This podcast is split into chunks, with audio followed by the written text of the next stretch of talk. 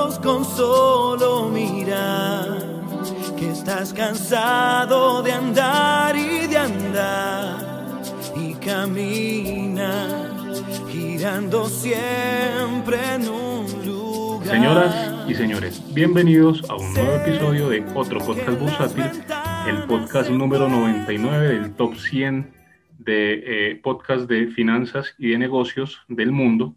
Eh, con mucho orgullo estamos peleándonos nuevamente el lugar 101, a ver si salimos de, ese listado. Eh, y bueno, nuestro disclaimer, los contenidos que presentamos en este podcast no son ninguna recomendación de inversión y si ustedes invierten con lo que hablamos en este podcast, que es 100% carreta, pues claramente no saben qué están haciendo en bolsa. Vamos a saludar a nuestros panelistas el día de hoy. Eh, señor Flaco Acero, muy buenas noches. Hoy, vengo en son de paz y en son de amor. Voy a enviarle un saludo a, Santiago Fernández y a, ¿cómo es que se llama el otro loco? Miro no vino, que es que es a Germán, a Germán. Me ayudaron esta semana a crecer como persona, a crecer como ser humano y a, crecer como trader. Germán Fajardo. Me alegra que se haya tomado el solo antes de grabar el episodio flaco. Un saludo para ellos. Todo cambió desde que me hicieron ver la luz. Todo cambió. bueno, muy bien, Flaco. Eh, nos alegra mucho que, que, estés así de contento y de feliz. Eh, vamos a saludar también al señor Janusinho. Buenas noches. Hey, buenas noches, un saludo a todos los panelistas, a todos nuestros oyentes y oyentas. Muy bueno estar de nuevo en otro episodio de otro podcast bursátil. El saludo del día de hoy es para Juliana Arias. Síganla en sus redes sociales, arroba Juli3017. Muy bien, eh, compartimos ahí el saludo, muy bien. Ah, no, eh, Juli0317, vea, para que la sigan. Muy bien. Don Joan, buenas noches. ¿Qué más, Henrito? Buenas noches, ¿cómo estás? Pues muy bien, cuénteme pues, ¿qué anda haciendo? ¿Dónde anda? ¿Está feliz con los resultados de esta semana eh, que publicaron la gran mayoría de empresas? Corporativos, pues no solo de mis acciones, sino en general, pues la mayoría salieron muy, muy positivos y eso me alegra, me alegra pues por los inversionistas, porque eso despeja el panorama. Muy bien, enseguida hablamos un poco de los resultados.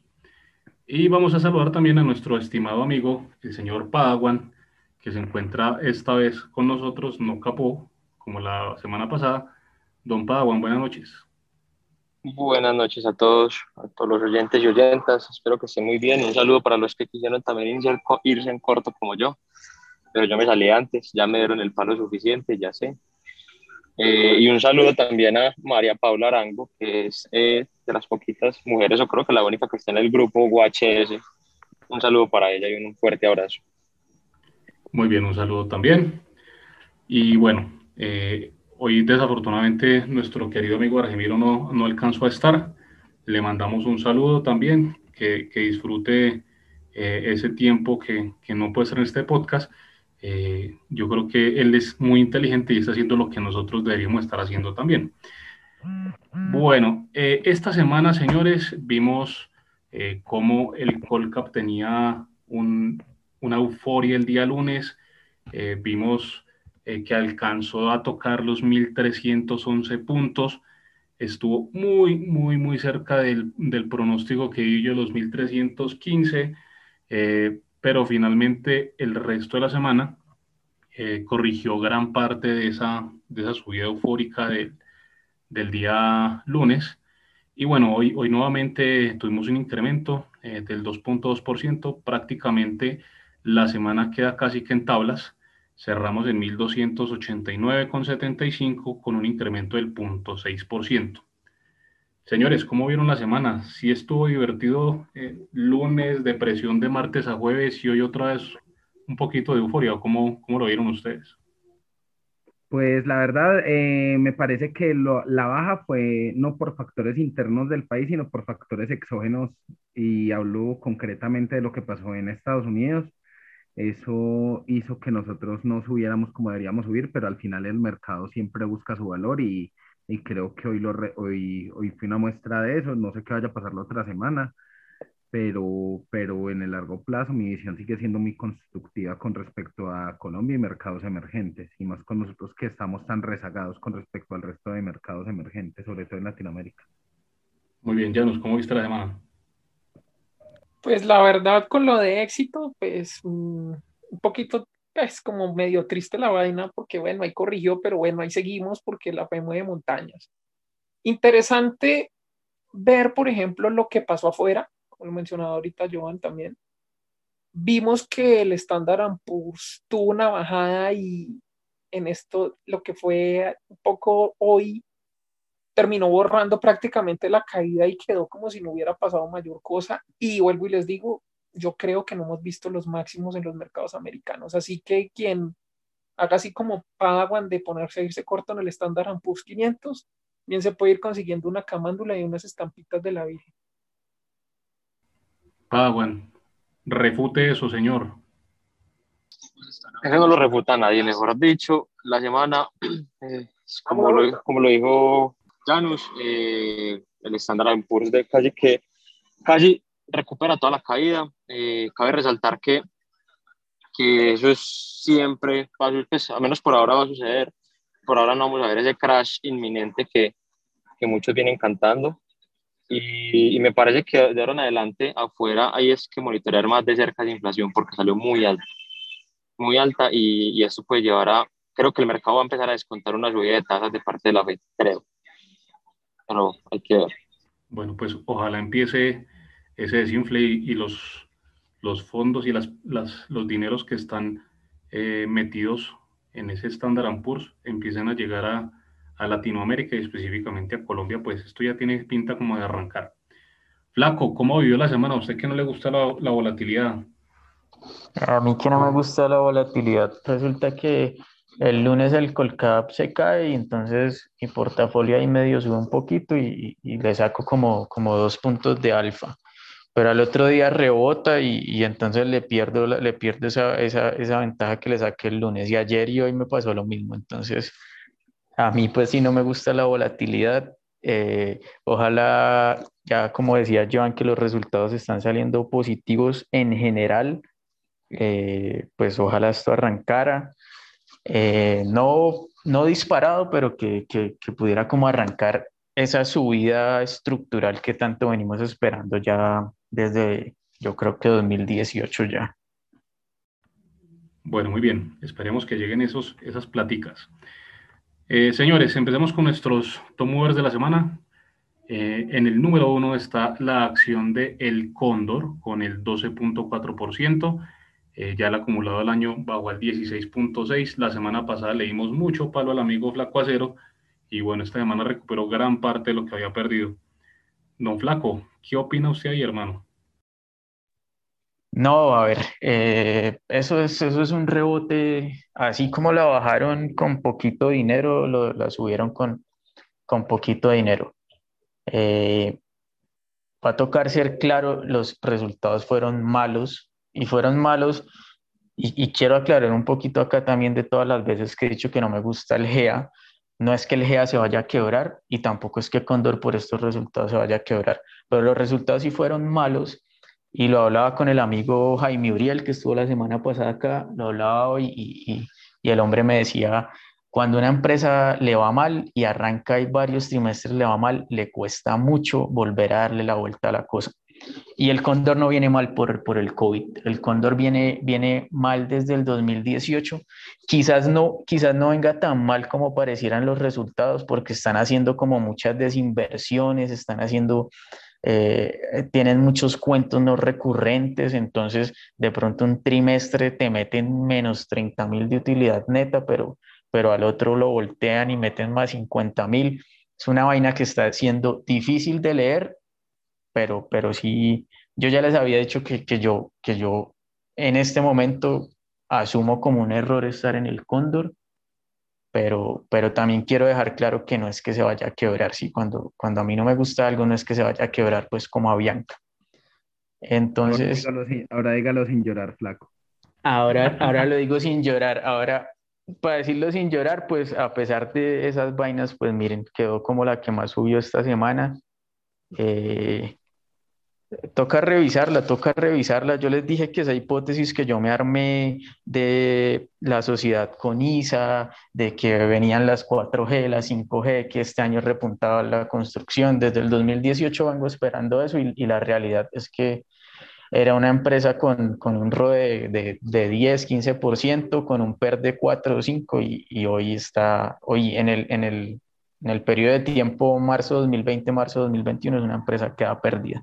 Entonces, eh, me monté en la parte alta del ciclo, yo creo, o de pronto ni siquiera me monté en la parte alta del ciclo, sino que nunca llegó, nunca llegó el rebote de la construcción en Colombia. Con concreto lo está haciendo mucho mejor, pero pues yo estoy alejado de con concreto por lo que hemos hablado acá, todo ese rollo de, de Hidroituango y todos esos líos que tiene. Nothing to add. Muy buena exposición, señor Flaco Acero. Eh, bueno, esperemos a ver qué pasa la próxima semana, eh, pero digamos que ese, ese bajón que tuvo la semana pasada, el volumen pues fue mínimo, realmente no. Fue más alto el volumen de esta semana subiendo que el de la semana pasada bajando. Entonces, yo creo que ahí, como, como dicen los gurús, eso fue un papayazo. Vamos a ver si, si se confirma en el cóndor hay una cosa, y, el flaco también lo habrá visto, se habrá dado cuenta, y le ponen una cantidad de barreras a esa zona de 1025, 1050, que hace tiempos que yo la tuve, era lo mismo. A mí 1025, 1050, oiga, eso aparecían vendedores y vendedores y uno, pero ¿de dónde? Y parece que sigue siendo lo mismo, ¿no? Y la bajan con poquito y eso, pero medio sube algo y le salen vendedores en esa zona de 1025, 1050, no la dejan pasar de ahí. Sí, eso, eso es verdad. Y, y, la última vez que pudo pasar de esa zona fue, creo que justo en el 2018 y que llegó hasta 1350 y, y ahí como que, como que muchos, muchos dijeron, no, acá, acá ya fue porque logró superar esos 1050, esos 1100, pero pero pues como vino después el, el, la pandemia y todo este rollo, pues otra vez será luchar contra esos 1050. Y pues más sumándole estos, estos resultados, pues seguramente el martes no faltará el que, el que salga a liquidar cualquier 10 millones a lo que sea. Bueno, muy bien, señores. Nuestro siguiente top mover es la acción de Enca que sube un 8% llegó a 16.2 pesos, sigue siendo pues la, la, acción que más ha crecido durante el año, ya prácticamente lleva un 40%, 38% eh, acumulado año. Bueno, esa acción, ahora sí, eh, Tudemun, ¿qué opina ahí Janus? Pues a ver, venía haciendo las cosas muy bien, como lo habíamos hablado hace tiempos con el flaco, venía haciendo las cosas muy bien, tuvo un cambio total de lo que era la Enca ya hace tiempos que la bajaban y la bajaban y nadie le interesaba. Ahora es una Enca distinta, que hace, tiene unos indicadores buenos, que hace las cosas como debería y que está mostrando eficiencias y está a un precio bajo, o sea, relativamente, y hablábamos con el flaco hace un tiempo, los múltiplos de Enca a mí me parecían muy buenos. Tenían que darle su valor. Para mí es una acción que vale mucho más del precio actual y lo he dicho varias veces, ¿cuánto? No sé, pero por lo menos vale más de 20, 25 pesos para mí. a, mí me preocupa un poquito eso. Yo vi la, el análisis de resultados que, que sacó hoy Bancolombia, Valores Bancolombia, y el titular decía, el mejor EBITDA trimestral de la historia, sobreponderar precio objetivo 25.4. Eh, eso no es echarle la sal. ¿Usted qué opina, eh, Flaco, usted que la tiene? Eh, es que siempre que las comisionistas se suben, uno, uno dice que, que las salvas como se subieron en Condor y, le dieron precio objetivo de 3.000 y punta y ahí están. Eh, pero no, Colombia ya viene hace rato con, con, con, con, con Enca en sobreponderar con un precio más o menos por, por esos lados. Eh, ellos dicen que no la ponen en de top pick porque no tiene liquidez, pero, pero ellos sí vienen ahí montados desde, desde hace rato, ahí sí hay que darles la derecha. Eh, me sorprendió verle un ROE de 7%. Eh, no, no, no, pues nunca había visto pasar ese error del, del 3, 3 y medio. Entonces, creo que, que lo que dijo Janus es, es, un buen resumen. Y lo que decías tú de, del máximo EBITDA en un trimestre también es, es, es verdad. Eh, para, ¿qué más les puedo decir? Ah, bueno, ellos dicen que las ventas se han, se han visto favorecidas por el coste de los fletes, entonces está primando que les compren a ellos como nacionales que las importaciones pero que, pero que sí ven de pronto en el corto plazo una, una, posible bajada de ventas por cuando, cuando otra vez las importaciones sean competitivas. Entonces, pues también hay que tener eso en cuenta. Muy bien. Eh, señores, nuestro siguiente top mover es la acción de Terpel. Eh, crece un 6.8%, cerró en 7.900, eh, recuperó prácticamente tres semanas eh, que venía a la baja eh, y si no estoy mal también entregó resultados esta semana. ¿Qué opinan de Terpel, muchachos? Yo les quiero hacer una pregunta, a ver si, si, eh, si, la podemos responder entre todos. es lo que está sucediendo con el tema de la gasolina, con el tema de la gasolina, que pues se hackeó que hubo hace poco esta semana, que está presentando problemas de inventario ¿Ustedes consideran que eso puede llegar a repercutir algo en el mercado internacional o, nada que ver? Pues si la cosa de transporte se complica más, sí, pero por ahora creería que no mucho y creería que es algo estacional y estacional de muy corto plazo, pero esperemos a ver qué, qué pasa en el país. Yo creería que no, o sea, de pronto el mercado local sí, obviamente se afecta, eso sí, pues es evidente y lo estamos viendo, o sea, es innegable que sí, pero en cuanto al mercado internacional, no, porque el mercado de hidrocarburos y eso a nivel internacional en este momento pues no, no tiene problemas de, de abastecimiento, además de que Colombia tampoco es que sea un gran un productor enorme. Entonces no, no pienso que afecte mayor cosa. Puede que sí, ¿no? O sea, no es imposible, pero que sea un efecto grandísimo, no. Ok, ok, ok. Bueno, eh, nuestro siguiente eh, top mover de la semana es con concreto con el 6.4%, cerró en 415 y también recupera tres semanas a la baja. Bueno, esta acción ya, ya hemos hablado.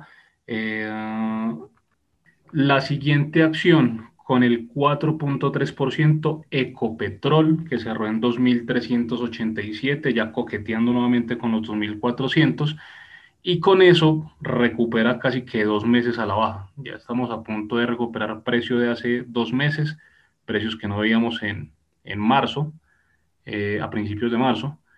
Eh, Joan, ¿cómo va eh, esa, esa acción? No, pues como lo dije la semana pasada, mi objetivo sigue siendo el mismo, arriba de 3 mil pesos. Eh, creo que la emisión no debería afectarla mucho. Es más, viendo los números, creo que ni deberían hacer emisión. Podrían comprar fácilmente y sabía deuda.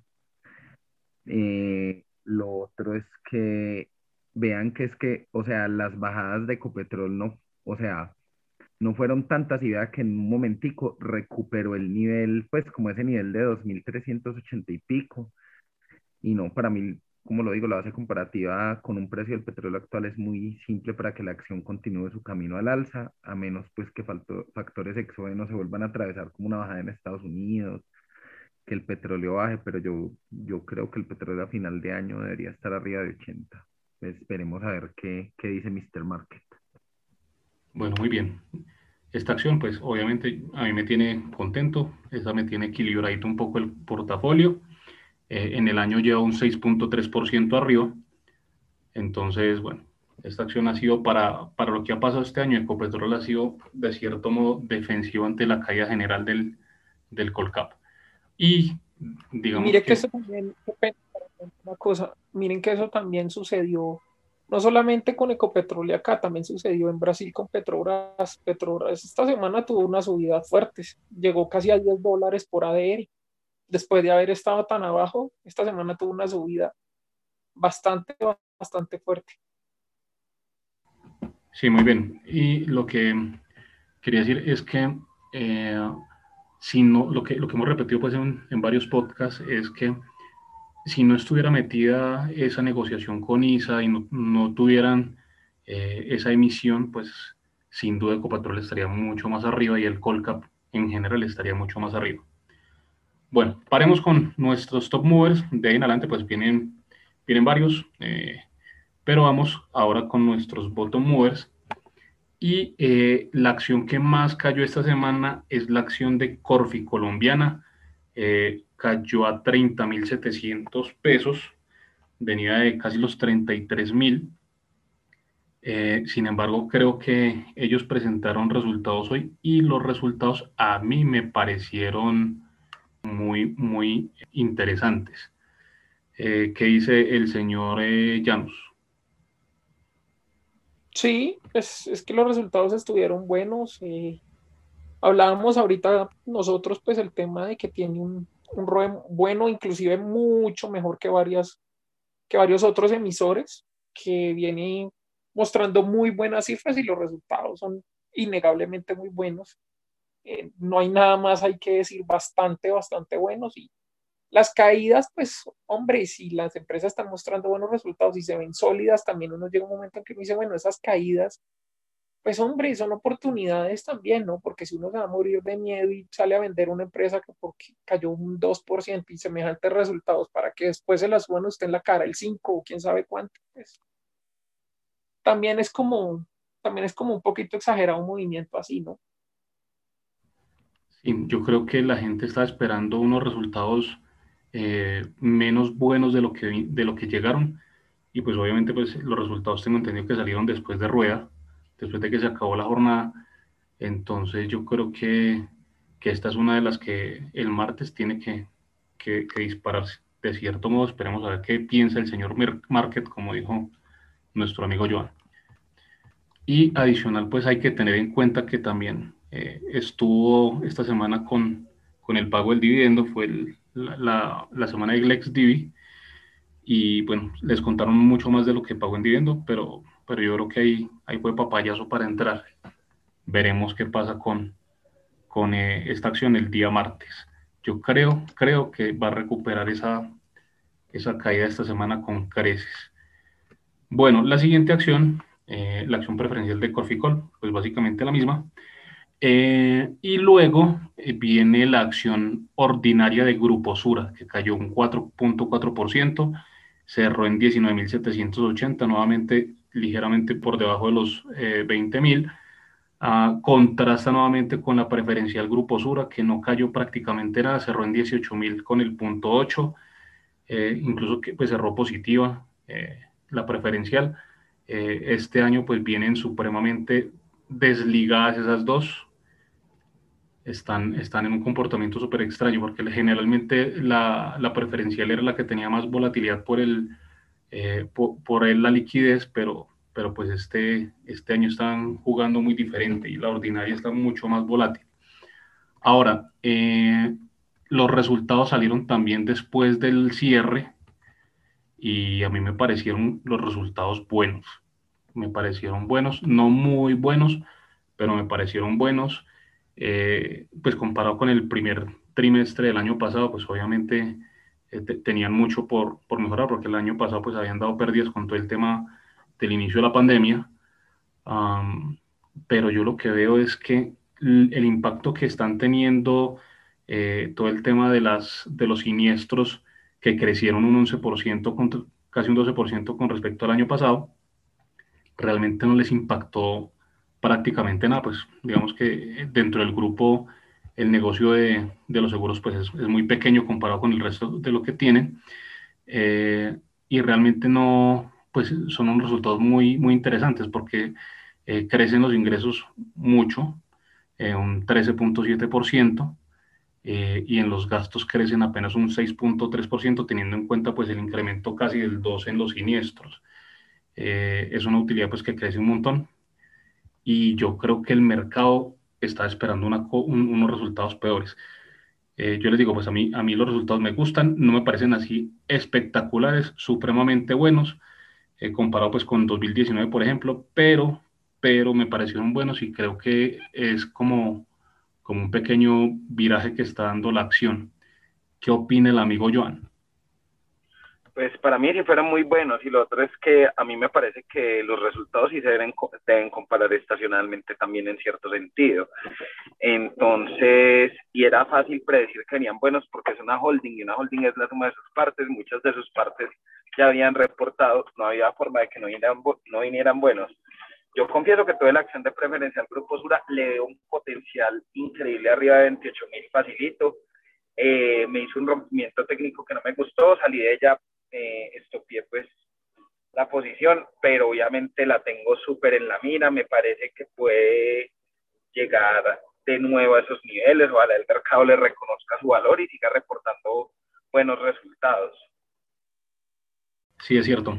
Recuerden, señores oyentes y oyentas, que, eh, bueno, Grupo Sura es dueño de Nutresa, es dueño de Argos, pues un porcentaje, por supuesto, eh, y también de Bancolombia. De hecho, pues lo que les decía en el podcast pasado, eh, Sura tiene el 50% de, de participación de las ordinarias de Bancolombia, que es prácticamente el 25% de la compañía. Entonces, bueno, no sé, yo creo que esta acción ha venido supremamente golpeada, como todo el GEA, pero creo que está dando como una pequeña luz. No sé qué opine ya, no si está de acuerdo con, conmigo, que ya está dando una pequeña luz. Podría ser, sí, es que de hecho, de hecho, aunque pues hay indicadores mejores en otras, está bien, o sea, tiene, tiene cosas muy, muy buenas, muy interesantes y también, como digo yo, es suma de partes y pues si las partes venían reportando resultados buenos, pues bueno más bueno debía mostrar algo bien, ¿no? Eh, ahora que ustedes mencionaban del GEA, me corregirán ustedes, fue esta semana que salió la noticia que Semargos vendió unas plantas que había comprado en los Estados Unidos. Sí, sí, señor. Flaco, eso no fue ahí como un descachecito, porque yo me acuerdo que han mostrado la entrada de Cementos Argos a los Estados Unidos como, wow, súper, súper buena medida, y como que la cosa no salió y tuvieron que vender los activos, ¿no? O sea, como que inversiones a veces un poquito a múltiplos altos y como que nada y vea cómo son las cosas ahí, ¿no? Yo no he mirado bien lo que vendieron, a cuánto lo compraron, pero, pero sí, claramente creo que alguna vez en un podcast ya lo habíamos hablado, ¿no? Eh, cuando entran a un mercado es, es, es, la super entrada, van a, van a comerse Estados Unidos, pero cuando venden es porque resulta que es, que es algo no estratégico. Entonces, detrás de cada venta, pues casi, casi, casi siempre, no siempre, pero casi siempre, pues viene un error porque, pues si vendes algo es porque ya no te sirve y, y, y, si, compraste algo para venderlo, pues no, no, no hay razón. Están desinvirtiendo, están seguros se irán a concentrar más en Colombia. Seguramente ahora sí podrán venir mejoras en márgenes y no solo EBITDA y EBITDA y EBITDA que nunca se, nunca se vuelve utilidades y crecimientos patrimoniales. Entonces, esperemos que corrijan. Igual los resultados vinieron muy, muy buenos. Vinieron margen EBITDA 30%, un, casi un aumento en la utilidad neta aproximadamente del 225%, no me acuerdo bien del dato, pero para mí los resultados vinieron muy buenos. La acción debería estar luchando con esa resistencia, pues eh, en el 500 y si la rompe, pues para mí fácilmente podría ir, si rompe ese 5500, fácilmente ahí a 6200 no hay mucho. Me parece que tiene un gran valor. Pues me parece que es una buena jugada tenerse Marcos. O disclaimer tengo. Usted está, usted está invertido, mejor dicho, hasta, hasta no, no sabemos en, en Marcos. Eh, antes de pasar a la siguiente acción, eh, Flaco, usted que es un eh, GEA hater y, Sura hater, eh, la misma pregunta que, que le hice a Jan. Mm, ¿Ahora sí estará apareciendo una luz para, para el GEA? yo, creo, yo creo que sí, yo creo que sí, pero, pero a pesar de eso creo que hay que tener hay que tener bien claro la base comparativa y es muy bajita. Es importante comparar contra, contra el trimestre, contra el mismo trimestre del año anterior, pero, pero si, si uno igual coge la utilidad, digamos, de ese marco, de Grupo Sura, que fueron 200 mil millones, y la multiplica por cuatro, le da 800 mil millones, y el Grupo Sura en el 2018 tuvo una utilidad de, de más de un billón. Entonces, Obviamente crecieron 300, 400, 500% contra, contra marzo pasado, pero les falta mejorar para llegar a niveles del 2018.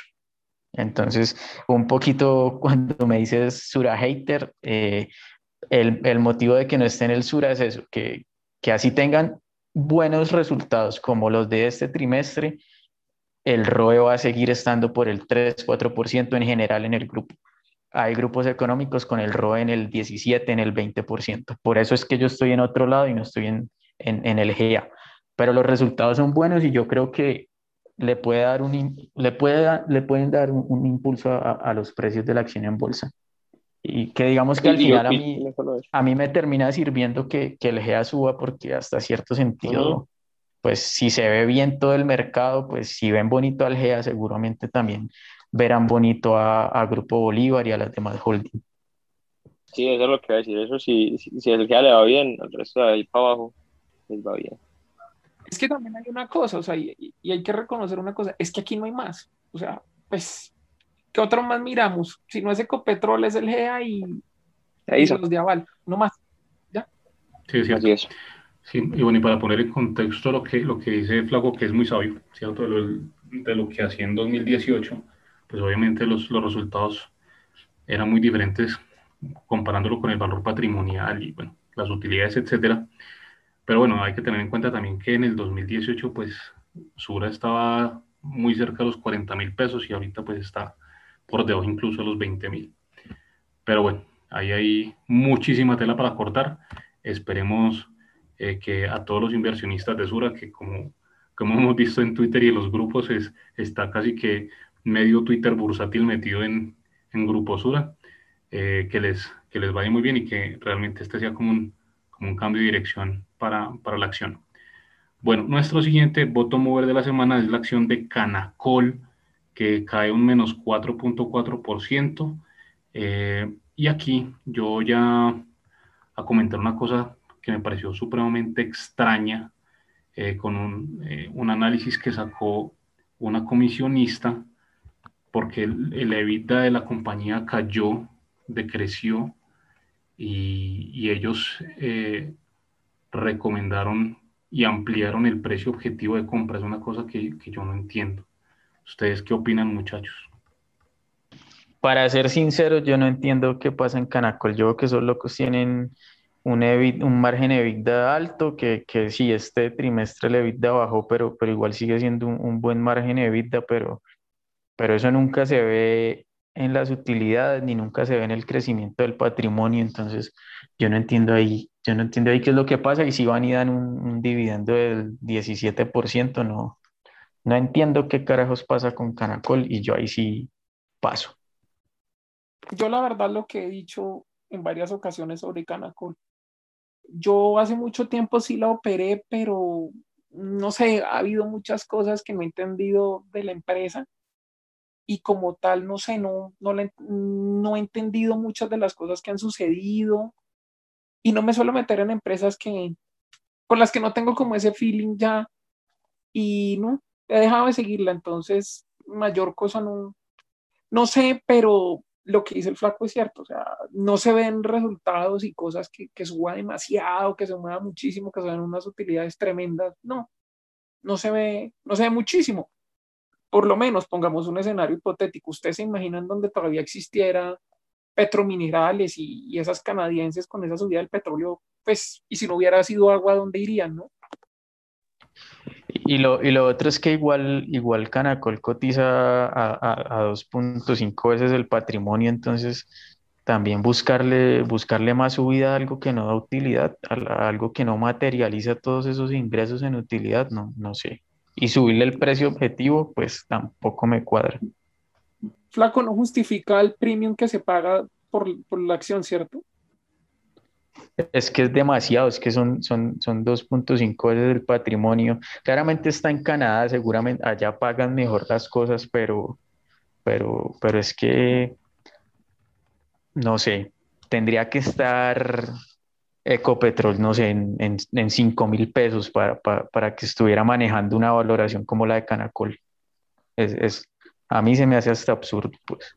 A eso súmele lo que ha pasado, ¿no? Las las diluciones y eso que han hecho pues con la acción y todas esas cosas, pues eso también genera algo de ruido como tal en la acción y también aleja a otras personas, ¿no?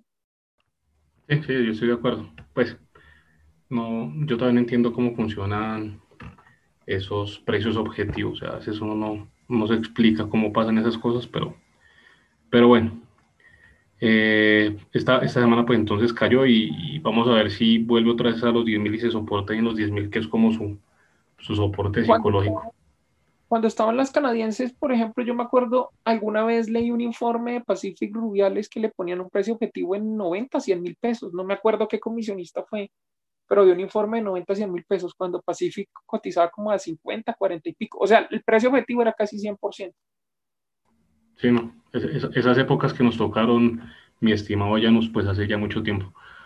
Pero bueno, pues eh, amanecerá y veremos, dijo el ciego. nuevamente. No, digan que están muy viejos en bolsa, no revelen su edad. Catanos. Ay, Joan, viejo, usted, usted tiene más o menos el mismo tiempo que llevamos nosotros en bolsa. Aquí, aquí Yo lo que les puede decir viejos. Eh, no, y, y, flaco, yo creo que no vale, también. no vale la pena seguir como votando caspa en, en, en Canacol, pues. Bueno, señores, de resto, bueno, ahí, en adelante ya tenemos eh, algunas más que eh, descendieron un poco más, eh, perdón, un poco menos. Y bueno, pasemos a, a, nuestra sección de Estados Unidos. Don Paguan, ¿usted cómo ve el tema del dólar? Nuevamente cayó, está por debajo de 3.700. yo creo que esta semana los que salieron a comprar dólar a 3.800 pesos en casas de cambio atrapados. Se atraparon. Y vi una cosa muy curiosa hoy, y es que eh, yo, pues esto no lo había visto, no, no recuerdo la última vez que vi una cosa, una cosa de este estilo, y es que el dólar en casa de cambio eh, a valor de venta estaba encima del valor de la negociación de, del sector financiero. Eso pues yo no recuerdo haberlo visto hace mucho tiempo. Sí, Henrito, pues mira, eh, en Estados Unidos, ¿qué pasó? Eh, o por último, sale el tema de inflación como lo mencionamos al principio, lo cual generó activo de inmediata, de inmediatamente las coberturas en dólar. Eh, por lo tanto, vimos que el dólar aquí se estaba montando y desde la semana pasada. Pero ¿qué pasa en Colombia? Y es que no sé si vieron el dato de compra de test, que vienen pues extranjeros comprando test eh, de forma muy agresiva, al igual que el Ministerio de Hacienda, como principal vendedor está el Banco, Banco República. ¿Y qué pasa? Y es que eh, esta compra de test lo que hace es generar ventas en dólar acá en Colombia, agresiones pues a, a, al dólar acá, lo cual hace que, pues, que nuestro peso gane valor frente al dólar.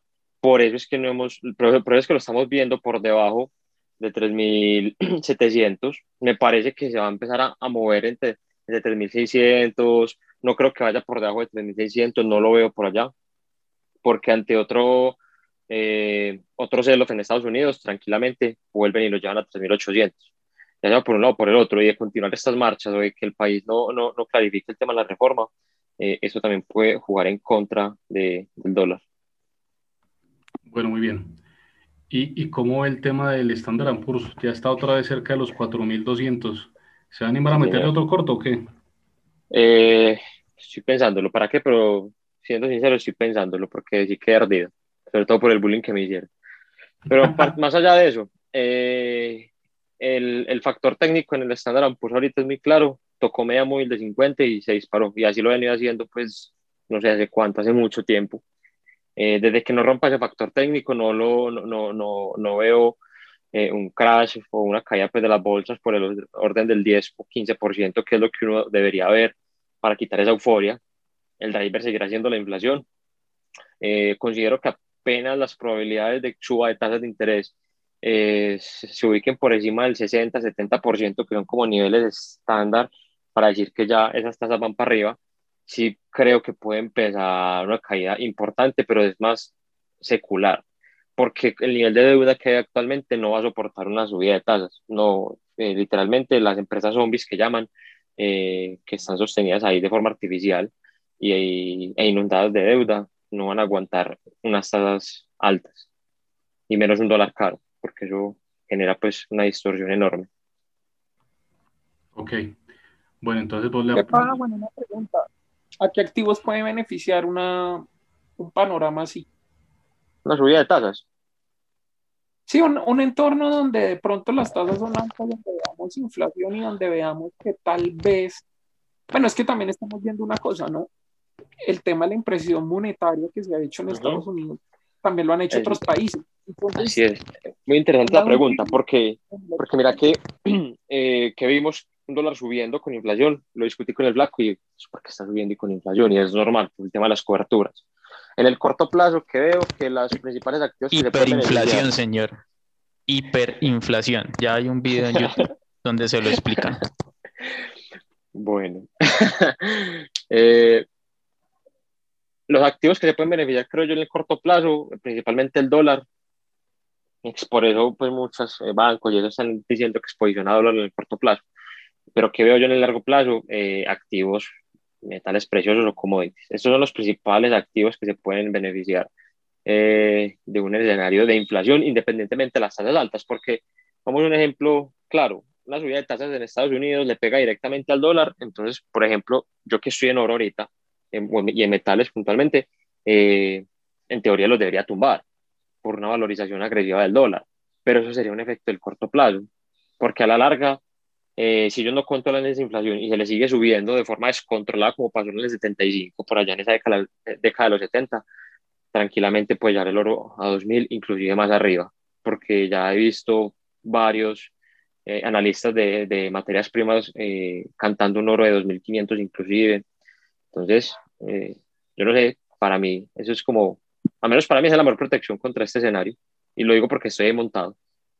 Ah, bueno, eh, los analistas en Janus Capital eh, le están enviando una alerta a clientes de que pilas con el platino, no sé por qué. Es que Janus Janus Capital. Capital. Qué bobada.